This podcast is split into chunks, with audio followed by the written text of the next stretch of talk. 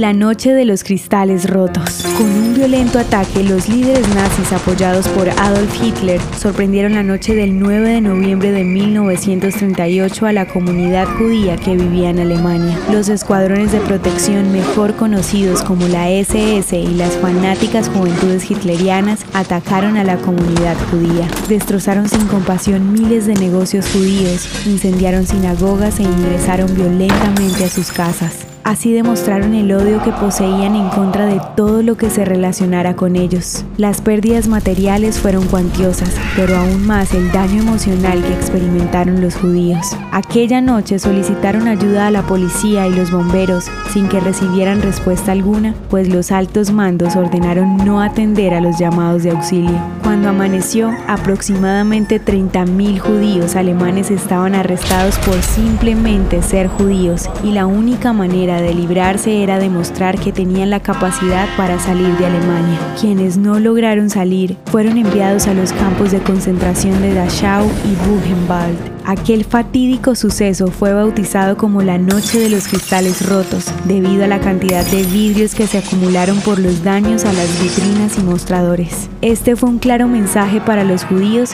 que entendieron que no tenían espacio ni futuro en la Alemania nazi. Muy pocos países rechazaron estos hechos y los Estados Unidos suspendieron relaciones diplomáticas con Alemania después de esta noche.